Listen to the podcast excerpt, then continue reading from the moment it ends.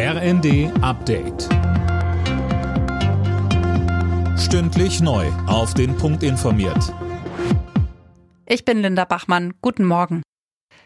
Die Bundesländer haben von der Bundesregierung die Einführung eines Energiepreisdeckels gefordert.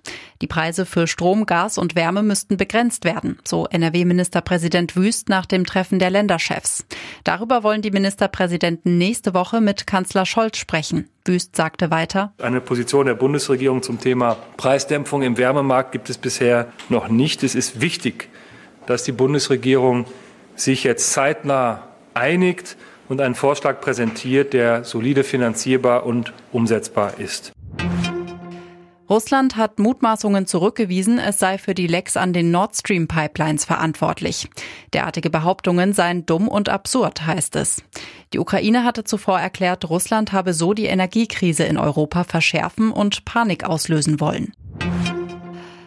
Wegen der hohen Energiepreise und Inflation schränken sich 60 Prozent der Deutschen beim Einkaufen ein. Tendenz steigend. Das zeigt eine Umfrage des Handelsverbands HDE, berichtet die Welt. Deshalb ist es für die Unternehmen problematisch, ihre gestiegenen Preise weiterzugeben.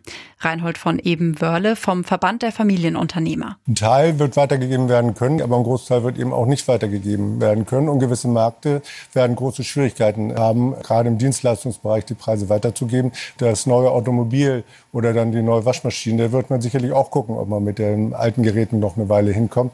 Also das ganze Konsumverhalten reduziert sich und damit kommen auch immer mehr Firmen in eine Absatzkrise. US-Rapper Coolio ist tot. Wie seine Managerin mitteilte, starb er im Alter von 59 Jahren in Los Angeles. Angaben zur Todesursache gab es zunächst nicht. Coolio feierte 1995 mit seinem Song Gangsters Paradise einen Welthit. Alle Nachrichten auf rnd.de